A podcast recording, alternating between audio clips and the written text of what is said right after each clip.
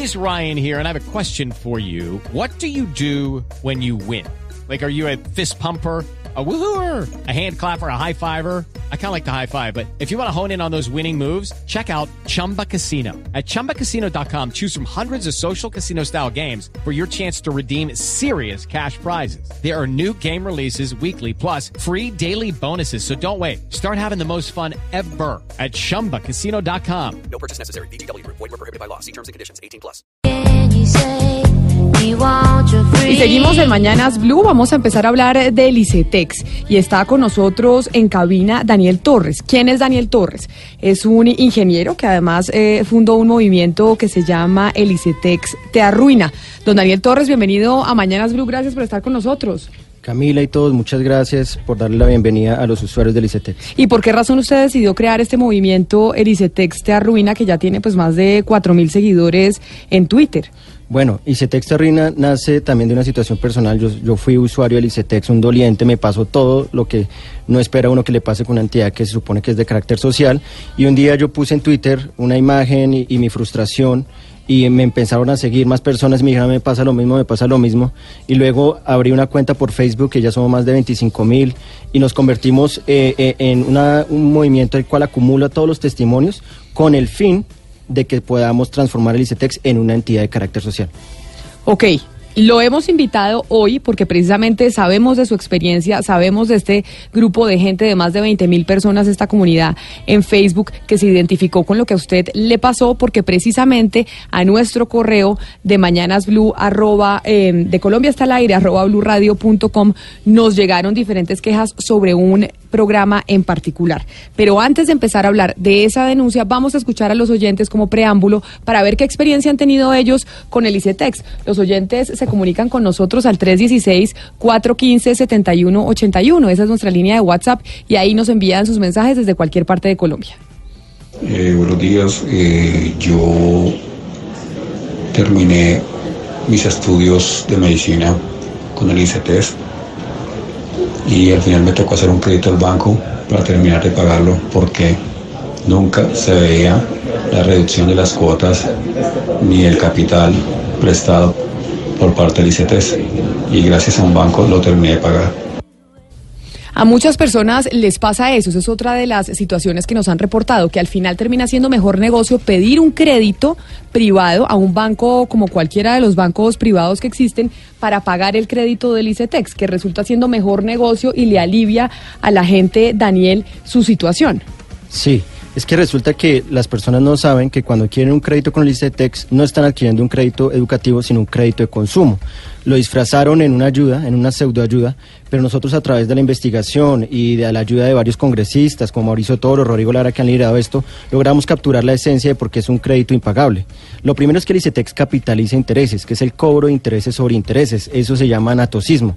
Eso es un delito en el sector privado. La banca no lo puede hacer, pero el ICETEX lo naturalizó y a raíz de eso nos hacen unos cobros superiores a los 406 mil millones adicionales a los intereses del ICETEX. Y lo peor de lo peor es que dentro de los intereses que pagamos nosotros, nosotros pagamos una muy mala decisión financiera que tomó el, el ICETEX, que fue fondear la educación con un crédito del Banco Mundial, o sea, un crédito del exterior. Una cifra, el ICETEX pidió 1.3 billones para fondear los créditos Access y ha pagado por concepto de intereses 2.420 mil millones a ese crédito y solo capital ha pagado 57 mil millones. Eso no lo trasladan a nosotros. Eso quiere decir que todos los días los usuarios del ICETEX pagamos 115 millones de pesos en intereses desde hace más de 10 años. Bueno, vamos con otro oyente a ver qué nos dice y cuáles son las experiencias que han tenido con el ICETEX. Buenos días, Mariana Blum.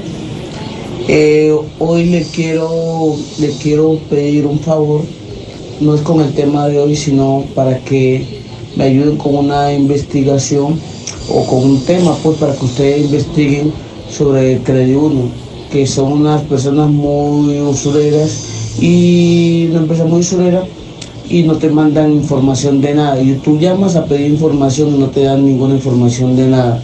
Muchas gracias y A usted muchísimas gracias por llamarnos. Uno de los correos que recibimos, Daniel, a propósito de este oyente que nos dice que llama y no le dan información eh, de nada, uno de los eh, correos electrónicos que recibimos fue de una persona que se fue a estudiar en el exterior y cómo, por ejemplo, le hicieron hacer trámites más de lo debido, le devolvían los papeles. ¿Y esto por qué razón? Porque el ICETEX está tercerizando muchos de sus servicios y esa tercerización sirve para que las empresas que están prestando el servicio por el ICETEX, como cobran por trámite, entonces básicamente hacen a las personas y a los estudiantes ir y llevar papeles muchas, muchas veces e incluso dejarlos sin el desembolso del crédito. Y que si no tienen papás que los puedan ayudar, pueden terminar en el exterior muriéndose de hambre. Sí, es que en el ICETEX, el ICETEX se desnaturalizó en el 2005 a través de la ley 1002 del 2005, se convirtió en una entidad financiera especial. Eso quiere decir que ellos mismos se autorregulan, lo cual es una rueda suelta.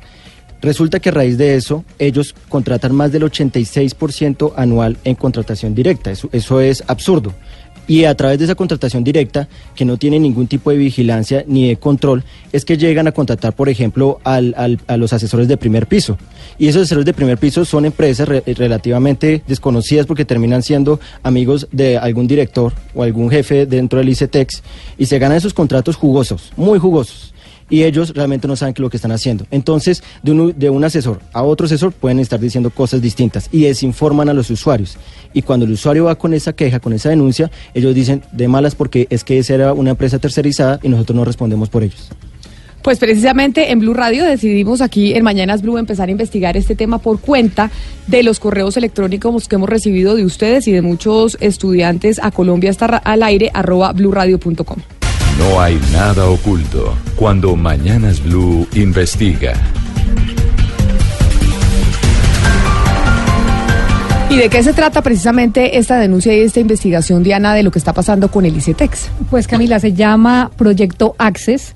Eh, es un proyecto que se creó más o menos entre 2005 y 2006 y eh, según el ICETEX lo que quería era responder a las necesidades de ampliar la cobertura, la cobertura educativa y financiando por medio de entidades sociales de acuerdo a su, eh, a su espíritu, pues al espíritu que lo creó.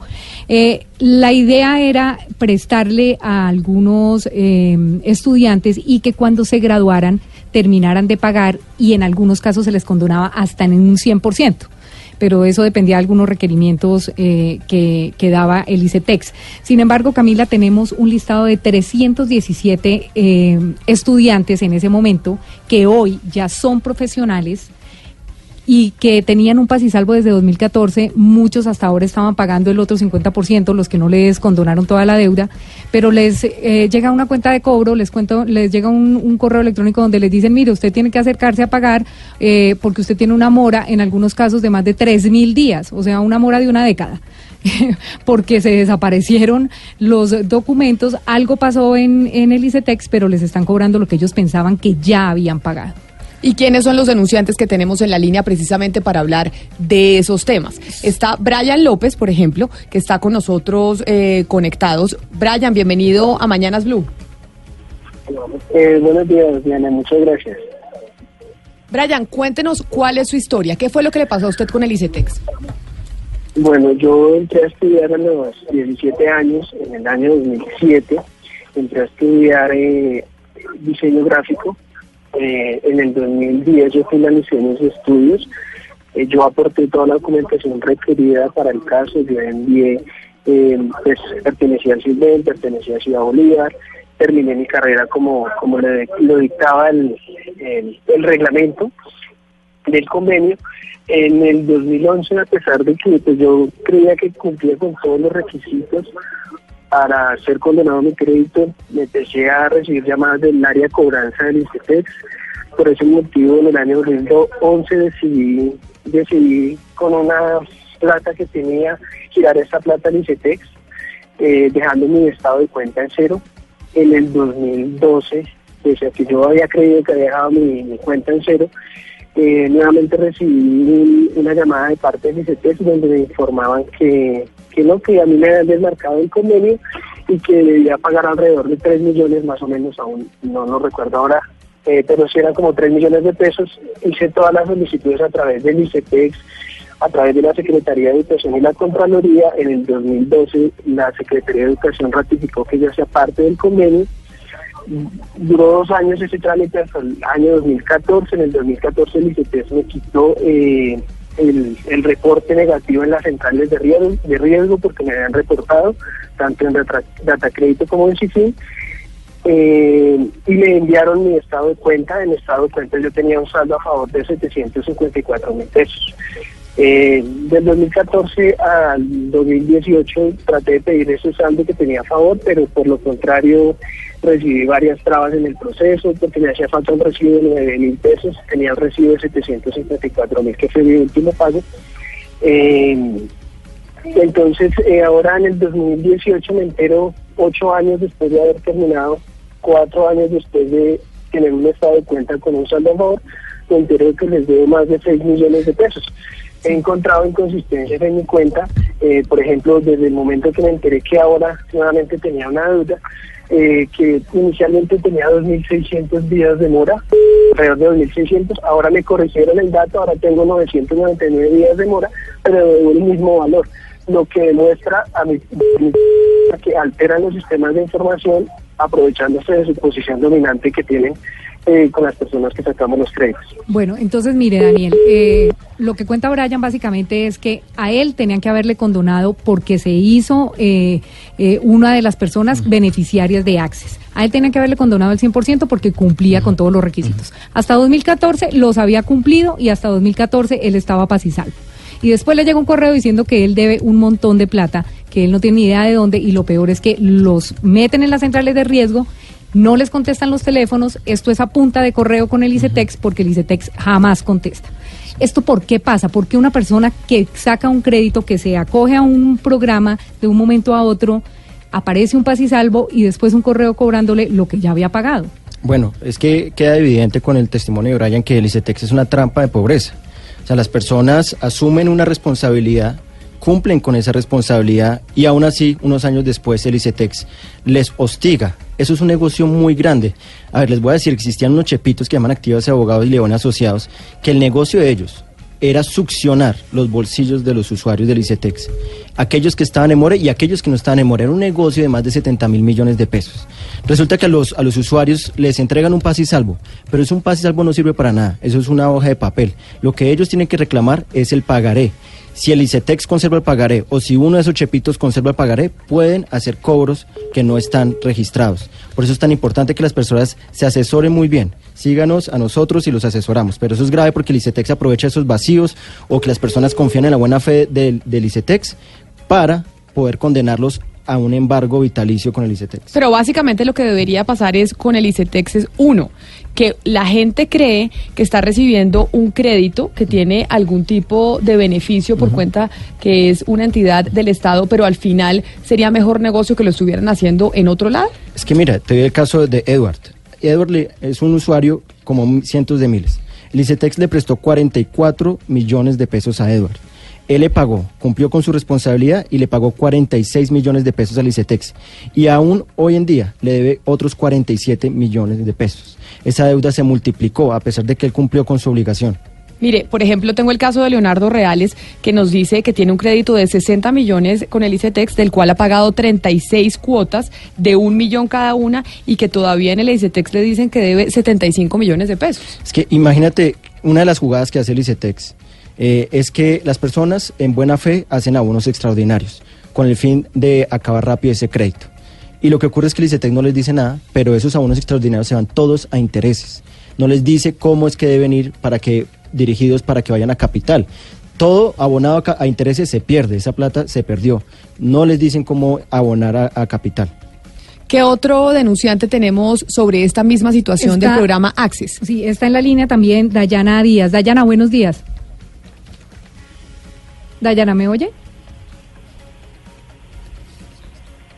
Dayana. Presente. Dayana, ¿usted dónde está? Eh, yo estoy en, la ciudad de Barranquilla. Usted está en Barranquilla. Usted se acogió a Access. Cuéntenos su caso lo más concreto posible para entender Sí, qué fue lo que le pasó. Bueno, sí, básicamente es la misma historia. Todos veníamos pagando puntual, luego hacen una refinanciación virtual porque nunca se nos informó pues personalmente ni por teléfono, nos suben a cuotas, se, se triplica el valor del saldo total de 20 millones de deuda a cua- a 39 millones, una cuota de 250 mil pasó a 366 mil por supuestamente una refinanciación, problemas con el crédito AXE, que disculpe, nos dejan en mora más de 360 días al año. O sea, la mora, ellos sumaron lo que habíamos pagado, pero como la cuota de nosotros era de menos, eso lo sumaron hasta donde llegó. Total fue que nos reportaron el data crédito, o sea, es un daño que nos están haciendo, sobre todo las personas que íbamos puntual, porque ellos tienen que dañarnos nuestra vida crediticia, tenernos en el- bajo este estrés y económicamente afectarnos así, sin, sin ninguna explicación. Dayana, pero ¿qué les dice a ustedes el ICETEC cuando presentan esta esta queja? ¿Qué les dicen? Yo Usted dice, sí, nosotros hemos venido pagando puntuales y ¿qué le han sí, respondido? señor. Ellos lo que me- yo les dije, bueno, yo metí un derecho de petición con mis recibos de pago y todo. Ellos lo único que hicieron fue decirme que tenía que pagar esos 39 millones, pero que yo, y por lo menos me quitaron la mora. O sea, yo aparecía casi con un año en mora. Entonces me dejaron en cero mora, que eso todavía no se ve efectivo, supuestamente en el papel que ellos me entregaron, pero yo sigo en mora en las centrales. Y es lo único que hasta ahora yo he logrado. Dayana, eh, ¿quién más que tú conozcas está en esta situación? O sea, en Barranquilla, eh, con otros compañeros que estén viviendo la misma circunstancia, porque yo hablé con algunas, algunos amigos y amigas de que también fueron beneficiarios de, de ICETEX y tienen una situación muy parecida. Es decir, pagan y ahora deben mucho más de lo que, de lo que, ya, paga, de lo que ya han pagado. Sí, somos, somos muchos los afectados y de hecho es la misma historia. A todos nos mandan el mismo correo, la misma historia y no nos resuelven las cosas como debe ser. Nadie da la cara. Bueno, entonces mire, eh, otro caso igualito. ¿Qué pasa cuando yo le pregunto al ICETEX, óigame, se les está haciendo unos cobros injustificados de mora? En algunos casos hay gente que la han embargado por estos cobros. ¿Qué es lo que está pasando? Y a mí me contesta ICETEX, no, pero es que ICETEX no embarga. Entonces ahí qué hace uno, ¿Con, con qué- a quién le pregunta, cómo hace. Es que, es que fíjate cómo ellos utilizan el juego de palabras. Claro, el ICETEX no embarga, porque esa no es su función, pero el ICETEX sí contrata a chepitos encargados de embargar. Ejemplo, en el 2017 y 2018, el ICETEX hizo una de las peores cosas que puede ocurrírsele que haga una entidad del Estado. Decidió contratar a 10 abogados, 10 abogados litigantes, y les dio toda, les dio 1.500 carteras, o sea, 1.500 jóvenes. Y les dijo, vaya detrás de los bienes de ellos, que no tienen, entonces van detrás de los bienes de su familia. Entonces fue a quitarle la casa a la mamá, al papá, fue a quitarle cualquier propiedad, el ICETEX. Y eso fue un negocio redondo para los abogados litigantes porque se ganaron cerca de 700 millones de pesos en menos de 5 meses o 6 meses. Y un pésimo negocio para los usuarios del ICETEX porque se les atormentó la vida, las personas no saben qué hacer e incluso esto afecta la vida emocional y familiar de las personas, porque imagínense, un joven cuando sale de la universidad está lleno de energía, con ganas de despegar, con unas venas de emprendimiento, y debido a circunstancias normales en esta economía no consigue empleo tan rápido, entonces de una vez lo, reportan a centrales de riesgo, o los salarios son tan bajos que no permiten pagar una cuota tan onerosa como de 700 mil o un millón de pesos. Y estas personas caen en la desgracia de la ruina financiera y se sienten fracasados. Y muchos de ellos, su futuro se suspende por completo. No pueden estudiar un posgrado, no pueden iniciar una familia cuando ya tienen 30, 32 años, no pueden adquirir un crédito de vivienda porque están reportados las centrales de riesgo, o no pueden conseguir trabajo. Con- constantemente nos llegan a nosotros denuncias de que una persona que quiere vincularse al sector financiero, por ejemplo en un banco, de una vez, tan pronto entra, le dicen, aquel que esté reportado en las centrales de riesgo queda descalificado. Y el el- eso lo hizo el ICETEX. Sí. Escuche el, de, el testimonio de Adrián, de Adrián Alemán. Adrián, buenos días. Sí, buenos días. ¿Cómo estás? ¿Usted dónde está? En Valledupar, yo me encuentro en Valledupar. Ok, cuéntenos entonces concretamente qué le pasó con ICETEX. El caso es muy similar al de todos nuestros compañeros, los que nos hemos, eh, nos hemos reunido y hemos expuesto nuestros casos. Lo que sucede es, desde el 2012 yo soy beneficiario del crédito Axis y he venido pagando puntual seis años. He revisado, la semana pasada revisé y tenía un pago total de 8 millones de pesos que había realizado yo. Y lo que me desembolsó el banco eran 9 y todavía debo los mismos 8 millones. En el mes de agosto del año pasado, yo guardo todos los recibos. Cuando veo que la deuda va por 5 millones, yo dije, bueno, gracias a Dios ya estoy acabando. Cuando resulta y pasa que en agosto sube la deuda sin explicaciones casi el doble de lo que tenía. Entonces expongo yo mi caso y lo que me dicen es, no, que no tenemos, no, o sea, no me dan respuesta y me valen siempre el tema. Me acerco a la gobernación porque yo tengo, eh, cumplo con todos los requisitos para la condonación de la deuda, que sería el promedio, el título, todo, todos los requisitos que me exigen, lo tengo para la condonación de la deuda. Y lo que me dicen es que no, que tengo que esperar, que tengo días de mora, me hicieron pagar dos millones porque tenía 295 días de, de atraso cuando siempre he pagado puntual y aún así todavía le debo dinero y estoy reportado en las centrales de riesgo y siendo puntual con todos mis pagos. Hacen un aumento sin justificación y no me explican nada y no me dan respuesta y ya tengo, eh, sí, problemas financieros por aceptar este este pacto con el ICT que sería venderle el alma al diablo. Pero Daniel, entonces usted que ha venido estudiando este tema como lo hemos podido verificar durante toda durante toda esta esta tarde, ¿qué le podemos decir a este a este denunciante? ¿Qué es lo que debería hacer? ¿Cuáles son los caminos a seguir? Porque vemos que muchos casos son similares, que tienen el problema con el ICETEX, pero tratemos de darles una solución dentro de la experiencia que ustedes han tenido. Bueno, digamos que hay varios caminos, pero primero, por favor, síguenos a nosotros, que nosotros representamos los usuarios del ICETEX, defendemos los derechos y aquellas cosas que hayan sido violadas de su proceso, porque nuestro único fin es que miles y cientos de miles de personas superen esta etapa de su vida y continúen con sus proyectos de vida. Sí es muy importante guardar registro absoluto de todos los pagos porque en INICETEC se pierden los pagos. Y si uno no guarda el registro de pagos, el, el, el, el comprobante de pago, esa plata se perdió porque el ICETEX no se la va a abonar. O sea, ser muy juicioso con la carpeta, uno tener siempre Sí. los recibos guardaditos, que uno a veces dice, Sí, no, eso aparece en el sistema y resulta que en el sistema se pierde. Sí, cuando uno va al banco o en Baloto le dan la, la tirilla y la gente la guarda o la bota y esos son 500 mil, 600 mil pesos que se pierden si el ICETEX no registró esos pagos como frecuentemente ocurre. Hay una cosa importante que aclarar y es que nosotros nos comunicamos con el ICETEX. Diana, hemos venido estando en comunicación con el Ministerio de Educación y con el ICETEX contándole la denuncia de los más de 300 casos que conocemos sobre el caso de Access. Ajá. ¿Y qué nos respondieron el ICETEX? Que ellos no van a hablar al aire, ¿por qué? No, ellos dicen que ellos no van a hablar al aire, que ellos van a hacer es un comunicado y ellos nos dicen que lo que pasa es que los estudiantes no cumplieron los requisitos, que el principal requisito era demostrar que se graduaron y que solamente 179 de los 566 que según ellos tomaron ese, ese programa Access eh, demostraron que se graduaron. 291 no demostraron nada. Entonces, y siete solamente han pasado papeles para la condonación de la deuda, de acuerdo a la información de ellos. Entonces le dije yo, de estos 317, tengo los pasisalvos, tengo que en 2014 ellos sí pasaron los documentos, que ustedes antes les dijeron, sí, mil disculpas, fue un error. Eh, y ella dice, no, pues voy a preguntar en el área de mercadeo a ver qué fue lo que pasó.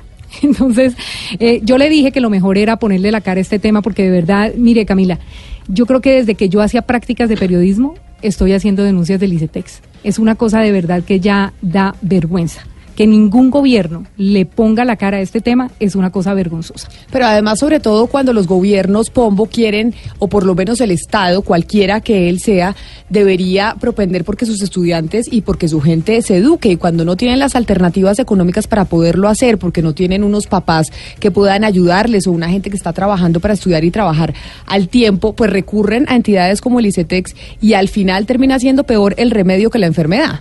¿Y cuánto más si usted está promoviendo desde alto gobierno las banderas, por ejemplo, de la economía naranja y del emprendimiento juvenil en el sector empresarial? Yo quisiera que usted me corrigiera, Daniel Torres, si lo que yo voy a recomendar públicamente es bueno o es malo, es acertado o desacertado.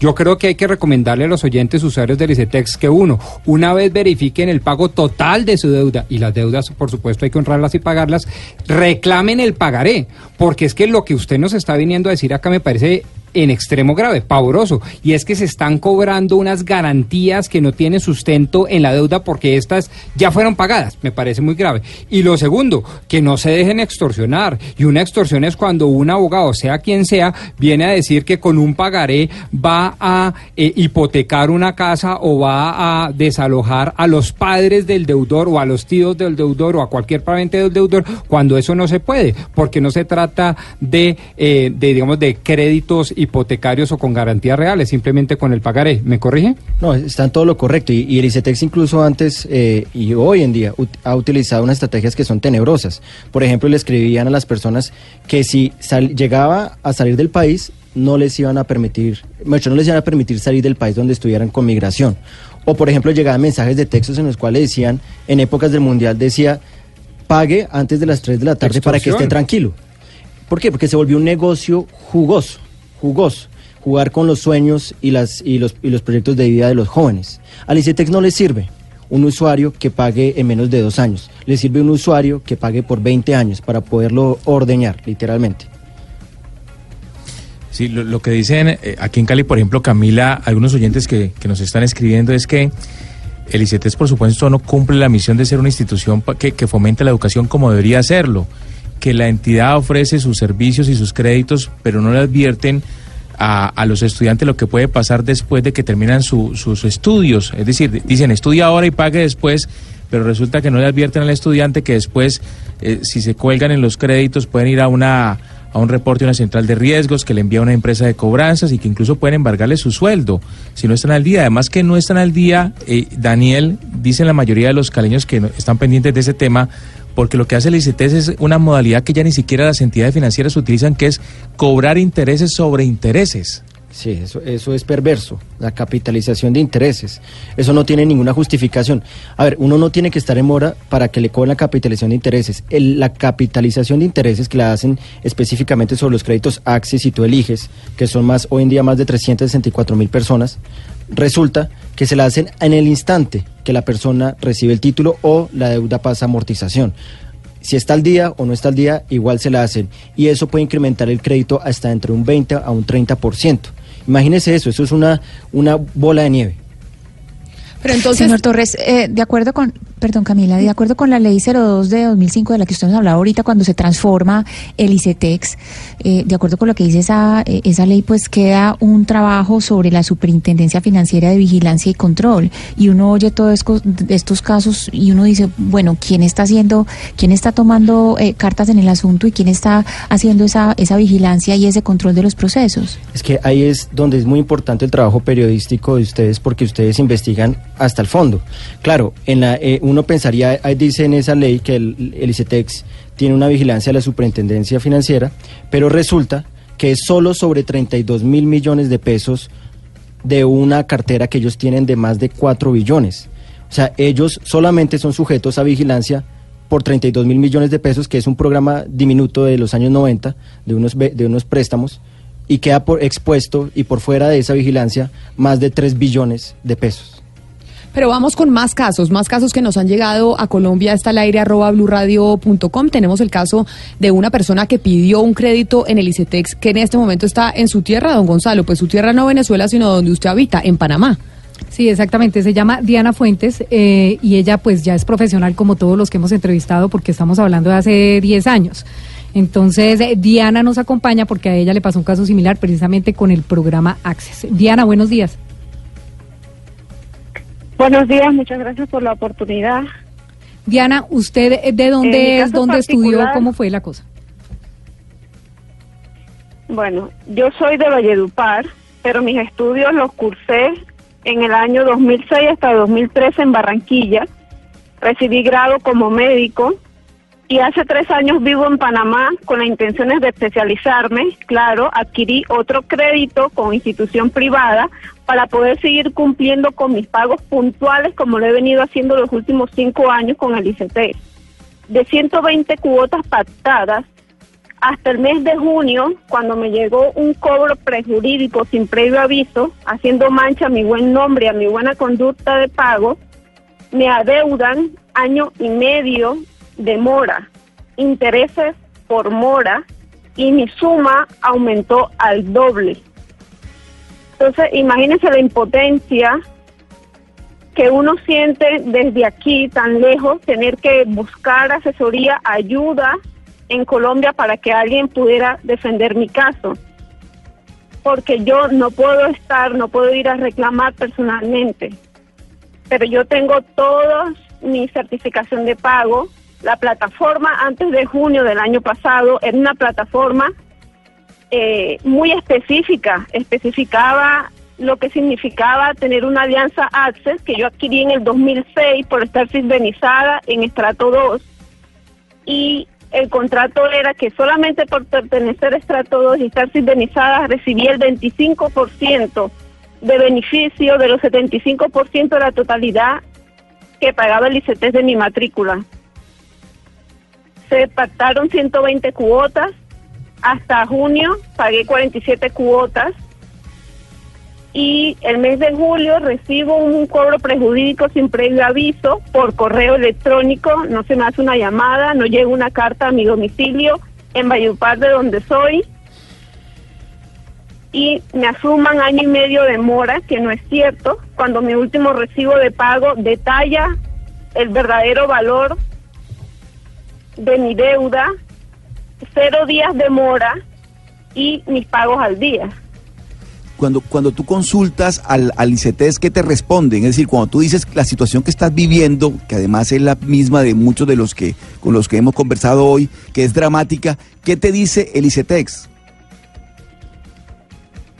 Bueno, yo metí un derecho de petición y lo que ellos me contestan de una forma, no sé ni cómo explicarlo, como tan somera, tan superficial, que ellos lo que hicieron fue una recomposición o reconciliación de la alianza, que la alianza Access no existe. Al no existir, entonces ese beneficio que se me fue dado en ese momento ya no lo tengo, ya no gozo de ese beneficio, por lo tanto ellos me adeudan lo que en ese momento la alianza me estaba reconociendo como beneficio, que son 15 millones más, no estamos hablando de 2, de 3, de 4 millones de pesos, Daniel. 15 millones más. Una deuda que estaba en 14 está en 30 millones de pesos. Pero precisamente este caso... Para alguien que está haciendo Permítame porque estamos acá. Permítame, permítame la interrumpo. Daniel, usted que ha venido investigando estos diferentes casos similares al que estamos escuchando, a gente que se le aumenta la deuda, ¿qué deben hacer ahí o qué es lo que está pasando? Mira, ahí está ocurriendo dos cosas. Uno es que, por ejemplo, desde diciembre, la plataforma del ICETEX, que es la que guarda todos los pagos, todos los estados de cuenta, cuántos días tienes, toda la cuestión colapsó en diciembre y no se ha recuperado. Ese, ese colapso que es catastrófico, pues realmente tiene hoy en día las personas sin dormir a más de 400 mil usuarios porque no saben que de un día para otro se le puede borrar todo lo que ha pagado o que, por ejemplo, nos están llegando muchas denuncias que habían pactado con el ICETEX 120 cuotas y sin siquiera preguntar al usuario, las ampliaron a 180 cuotas. Que las amplíen 60 cuotas más quiere decir que tienen que pagar más intereses y que esa deuda se convierte impagable. Sin siquiera la firma del usuario le hacen ese tipo de jugadas. Mire, de hecho acá tengo a una persona que nos escribe que se llama Andrés Mendoza que nos comenta algo similar y es que tiene un crédito actualmente que pagó su cuota en la cuenta del ICETEX en los Estados Unidos y el sistema no la ha reportado, es decir, el problema es la plataforma y que esto ya fue hace un mes y que como no lo reporta tiene intereses de mora y que nadie le da eh, razón por el pago que él, que él realizó. No, y de inmediato, me a los dos días lo están llamando y a los, y a los 30 días ya lo están reportando en las centrales de riesgo, arruinando eh, la, la historia financiera de las personas. Aquí es como el tipo bancario, primero pague y después pregunte. Sí. Eh, otro, otros casos eh, que nos llegaban nos decían, mire, ¿cómo puede ser posible que yo haya adquirido eh, mi crédito por ICETEX o me haya cogido al proyecto Access porque yo era estrato 2, vivía en Bosa, por decir algo, vivía en un, en un barrio pobre de algún municipio de este país y me digan, es que usted ya no es estrato 2, entonces tiene que empezar a pagarnos porque usted ya no cumple el requisito. O sea, ¿cómo puede ser posible que pase eso con Access y Access eh, ya se acabó, ya lo, ya ni siquiera se acabó, ya le cambiaron el nombre y ya tiene otra cobija, pues, y los que acceden a ese proceso están bajo otra cobija, pero básicamente funciona igual. ¿Cómo pasa eso en ICETEX? Bueno, pasa porque el ICETEX en los últimos cuatro años ha tenido cuatro presidentes del ICETEX y todos ellos no saben qué están haciendo allá porque las personas que llegan a dirigir esa entidad no son idóneas, son personas que vienen de otros sectores que no tienen nada que ver con la academia y no tienen nada que ver con la buena gerencia, sino van a otras cosas. De hecho, en diciembre del 2017 renunció o lo renunciaron un presidente que se llamaba Andrés Vázquez, que tuvo que renunciar porque la ministra de Educación, nosotros les entregamos todas las sospechas, incluso desde el, al interior del ICETEX, porque en ICETEX hay muy buenos funcionarios. Son personas que toda su vida han trabajado ahí y quieren esa entidad. Ellos mismos recopilaron todas las evidencias, la enviaron a la ministra de Educación y ella unos meses después le pidió la renuncia al señor. Daniel, a todas estas, ¿Qué les responde a ustedes la ministra de Educación? Nosotros nos comunicamos con la ministra y nos comunicamos con el ICETEX, quienes hoy están al frente del ministerio y de la entidad del ICETEX. ¿Qué responden frente a todos los casos? Usted tiene más de 25 mil casos. Nosotros en los últimos días recibimos 300, 317. 317 casos y por eso decidimos hacer a esta hora el tema del ICETEX, porque nos, pare- nos pareció abrumador la cifra de 317 personas afectadas con un mismo programa. Ustedes tienen más de 25 mil. ¿Qué les dice la entidad? Bueno, hay que reconocer que esta nueva administración, tanto del ICETEX, que está hoy en día presidida por el doctor Manuel Acevedo, como la ministra que hoy en día está, han demostrado, han demostrado la intención de reformar el ICETEX. Yo, es como los estudiantes, del dicho al hecho hay mucho trecho. Esperamos, con toda la fe, en que la ministra de Educación y el nuevo presidente del ICETEX se siente con nosotros en las próximas semanas para buscar una salida y reformar por completo la entidad. Nosotros estamos llenos de propuestas y propuestas serias y estudiadas con las UTLs de varios congresistas. Entre ellas está reliquidar todos los préstamos aplicando el interés eh, cero. Mejor dicho, que todas las personas no tengan que pagar la capitalización de intereses. Otra es que cambiemos ese modelo, ese modelo de negocio, porque es un negocio para los, las universidades, porque les voy a dar una cifra. Mire, tan solo la Universidad Cooperativa de Colombia recibe por parte del ICETEX más de 166 mil millones de pesos por razón de créditos del ICETEX. O la Universidad Javeriana recibe 265 mil millones de pesos.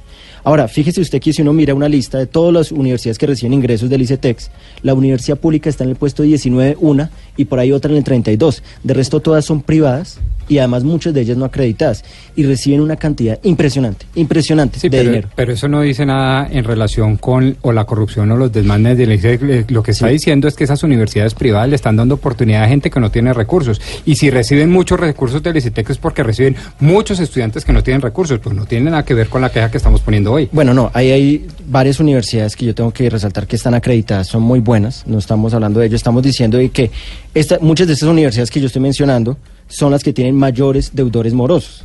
Y eso ocurre por dos razones, porque a la universidad no le interesa que la persona se gradúe, porque tiene asegurada su caja y no tienen buenos programas para mantener a las personas estudiando ahí y que salgan con buenos títulos, que sea una universidad que de verdad genere profesionales de alta calidad para que los contraten. La universidad lo único que Claro, le interesa pero- es llenar pero su que- pulso.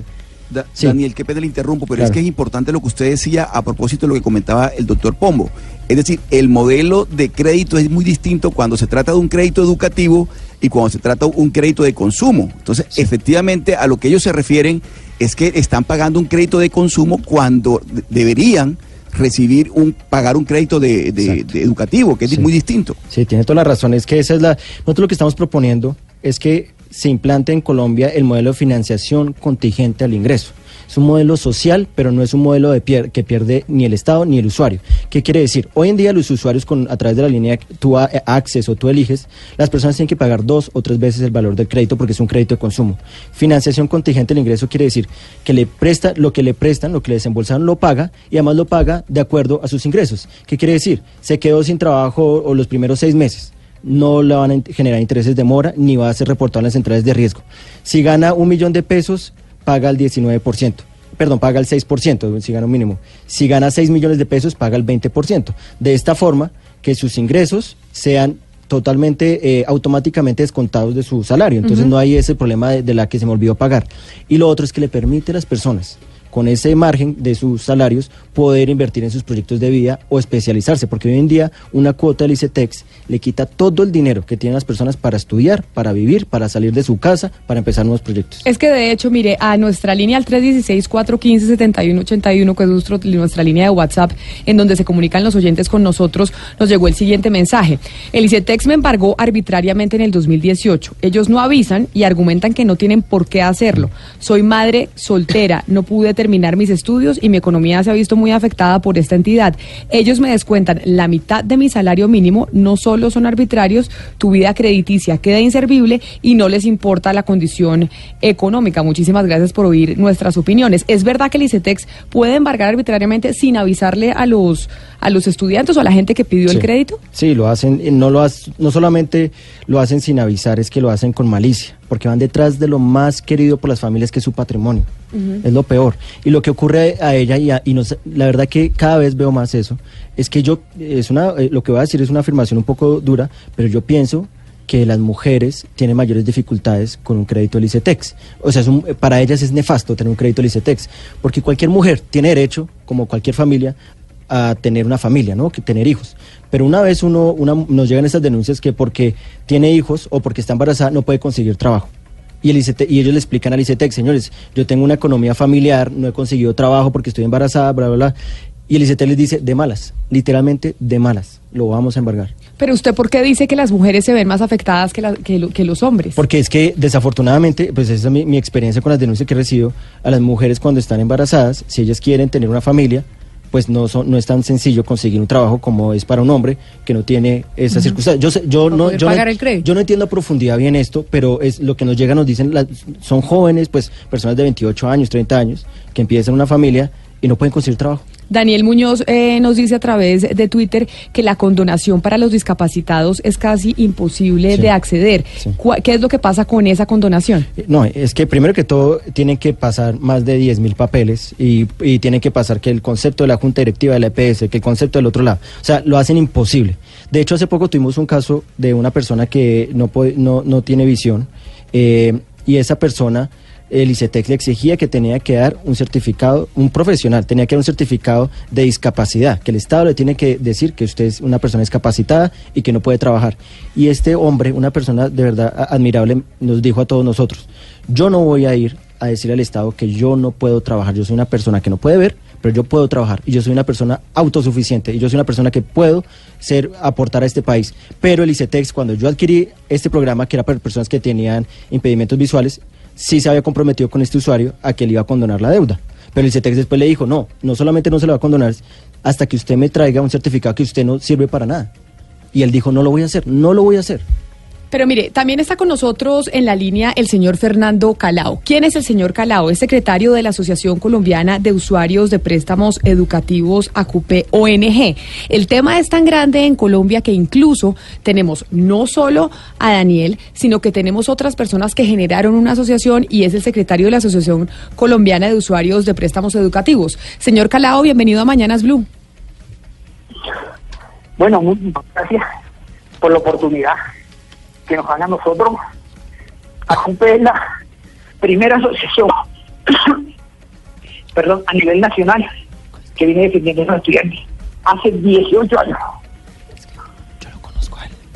Al- hace 18, hace, ¿y, cómo, ¿Y cómo surgió esta asociación de hace 18 años? Esta asociación se, se creó por un grupo de padres de familia, estudiantes, damnificados por los créditos del ICT. Y la situación que estamos viendo, que hoy Daniel tiene más de 25 mil casos, estamos nosotros Mire, nosotros- recibiendo Yo 300 conozco a casos. Daniel, yo conozco a Daniel. Yo conozco a Daniel y él venía acompañándonos a nosotros, pero él se abrió del parche de nosotros. Él se independizó, pero nosotros sí conocemos la verdadera problemática, dónde está. Y, y ¿Dónde según ustedes, la verdadera problemática está en dónde? Mire, es la normatividad del ICT. Ahí está el problema. Y nosotros, nosotros defendemos diariamente más o menos unos 30, 40 estudiantes. Le hacemos petición, le hacemos tutela, demandamos ante el ICT, Procuraduría, Fiscalía, y eso no servido para nada. Señor Calao, le preguntábamos ahora a Daniel que, digamos, cuál era la solución, que qué respondía el Ministerio de Educación actualmente, ya que estamos en nuevo gobierno y la nueva administración del ICETEX. Y él nos mencionaba, pues, que tenían buenas intenciones para poder solucionar lo que en este momento está sucediendo y lo que estamos denunciando. Usted y su visión frente a la administración del ICETEX y frente al, al Ministerio de Trabajo y a la respuesta que están dando es cuál. Ah, mira, el problema que hay ahí es un problema de normatividad. Estos créditos vienen aplicándole una norma viejísima de 1968, desde el gobierno de Carlos Lleras. Ellos la hacen efectiva. Te voy, a, te contar el primer hecho. El ICT no localiza a los usuarios del ICT. Entonces, ¿qué hace? Llama a la a donde están afiliados, localizan el, la persona y le dice, señora, hágame el favor y hágame retención salarial de este caso, de este funcionario, violándole el debido proceso, violándole el código sustantivo del trabajo, violándole el código comercio, violándole todo lo que tenga que ver con esa normatividad, el mínimo vital. Entonces, le dicen a la empresa, si usted no le hace un descuento, le ponemos una multa. ¿Y sabe cuánto es la multa irrisoria? De 20 mil pesos. Imagínate. Entonces, ¿qué hace el ICT? Le retiene el sueldo y, y el estudiante sin saber le están embargando el sueldo sin ir un proceso judicial de un juez que es el único que puede hacer eso. Y ellos lo hacen por ese acto administrativo. Otros, es que el problema es de ley. Que ellos sí pueden capitalizar los créditos. ¿Qué? Porque ellos le ponen una trampa a los estudiantes. ¿Cuál es la trampa? Le damos el año de gracia y ese año de gracia, ese es un año de desgracia. ¿Por qué? Porque ese año de gracia, el estudiante entra en mora y ahí sí pueden entrar a capitalizarle los intereses. Y por eso el crédito se dispara. Señor Calao, eh, hace unos minutos el señor eh, Daniel Torres nos decía que con el actual director del ICETEX, Manuel Acevedo, hay mejores perspectivas. ¿Usted eh, comparte No, no, no, esa yo, apreciación? mire, no, no, ¿Usted yo comparte esa apreciación? Ya, no, no, mire, te voy a contar una cosa.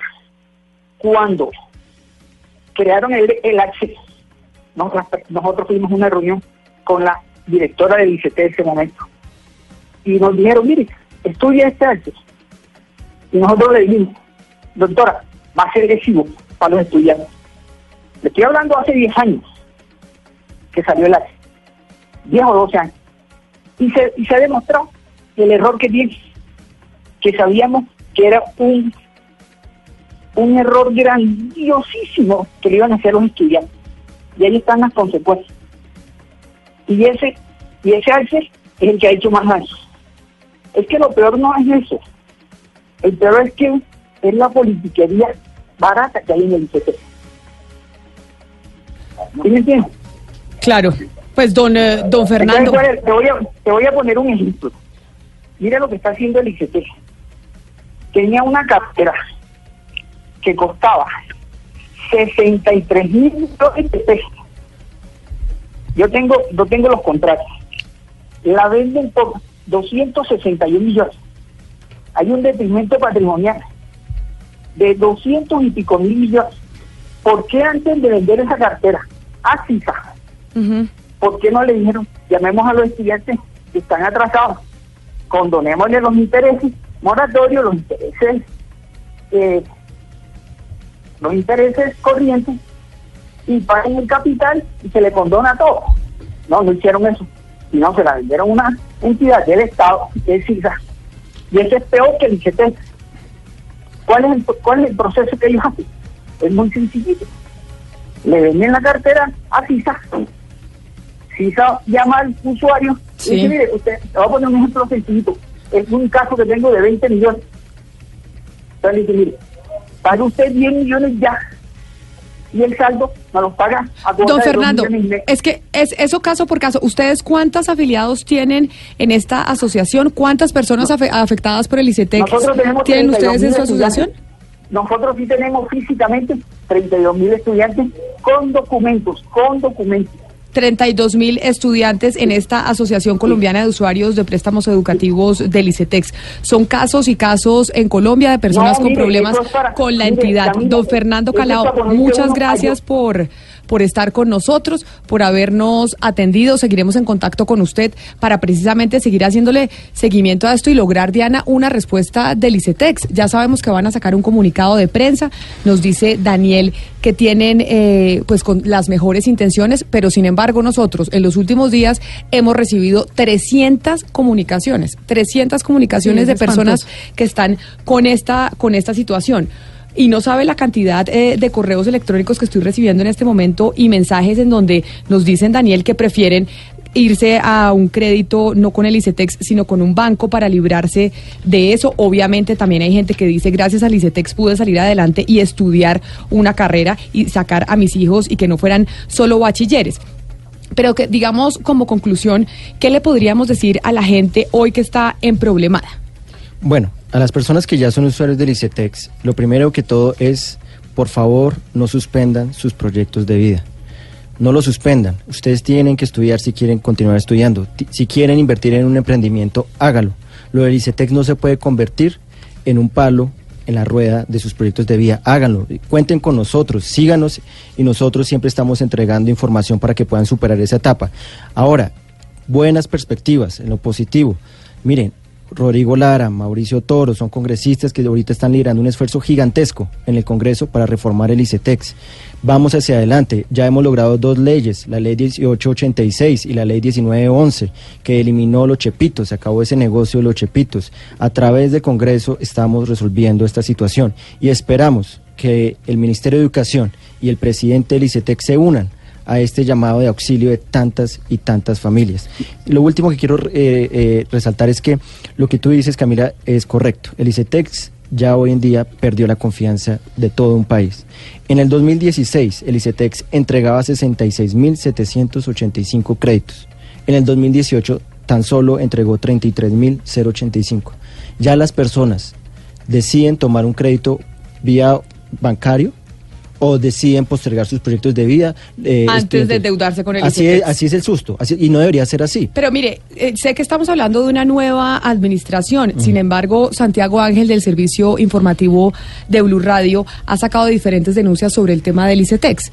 Y lo que nos dice es que el ICETEX nunca responde los cues- cuestionamientos sobre los problemas en la entidad, que lleva pidiéndole entrevista meses al presidente del ICETEX y hasta ahora no ha recibido una sola llamada. Y nosotros llamamos porque, precisamente porque teníamos esos 300 casos y nos dicen vamos a sacar un comunicado de prensa. Yo creo que el director se está dando cuenta eh, la olla en la que se metió. Entonces eh, yo me imagino que está evaluando cómo lo va a solucionar, pero mire Camila, hay una demanda en el Consejo de Estado en este momento cursando y lo que nos dicen a nosotros es que la defensa del Estado fue tan terrible que esa demanda se va a perder y es por todos los intereses que ha tenido que pagar la gente con créditos del ICETEX. Y otro tema es que hay un informe de la Contraloría General de la Nación que da más o menos unos 10, 11 hallazgos fiscales sobre el ICETEX y, sobre el programa que tuvieron en algún momento con Serpi lo paga, pero con el ICETEX están, mejor dicho, con a- de ese informe, mejor dicho, vamos a hablar mañana que la Contraloría nos va a hacer llegar el informe que sacaron a 2014. Porque son múltiples denuncias, correos electrónicos, hemos recibido muchísimos mensajes. El ICETEX tiene que poner la cara y tiene que responder frente a esta situación que tiene a muchos colombianos, pues con el sueldo embargado, pagando más de lo que deberían estar pagando. Y recordemos que muchos están fuera de Colombia, están en el exterior y pues supremamente angustiados tras de que están viviendo lejos con el tema del crédito. Una última cosa, Daniel. No, yo quiero hacer una reflexión. Tengan mucho cuidado. Mire, ahorita estamos hablando de cientos de miles de casos de personas que tomaron un crédito como en el 2005, 2008, 2010 y la carrera en esos momentos valía el semestre 7 millones de pesos. Y esas personas se lo multiplicaron y es difícil que ellos puedan pagar 60, 70 millones de pesos hoy en día en intereses. Ahora imagínense hoy en día las personas que están tomando un crédito del ICETEX para financiar semestres de 16 o 18 millones de pesos. Esas personas en cinco años va a ser la tragedia de este país. Si no pudieron pagar personas de 7 millones de semestre, imagínense pagar 16 millones más los intereses por semestre. Es imposible. Mucho cuidado, guarden todos los registros que tengan con conversaciones con el ICETEX. Lo que les prometieron, que se los deje por escrito. Que si esta es la tasa de interés, que se lo deje por escrito. Pregunte si le van a capitalizar intereses o no, porque eso es una trampa. Por favor, todo por escrito. Una de la tarde. Daniel, muchas gracias por venir. Daniel Torres, ya saben, seguimos recibiendo sus denuncias sobre el ICETEX. En Colombia está al aire arroba bluradio.com.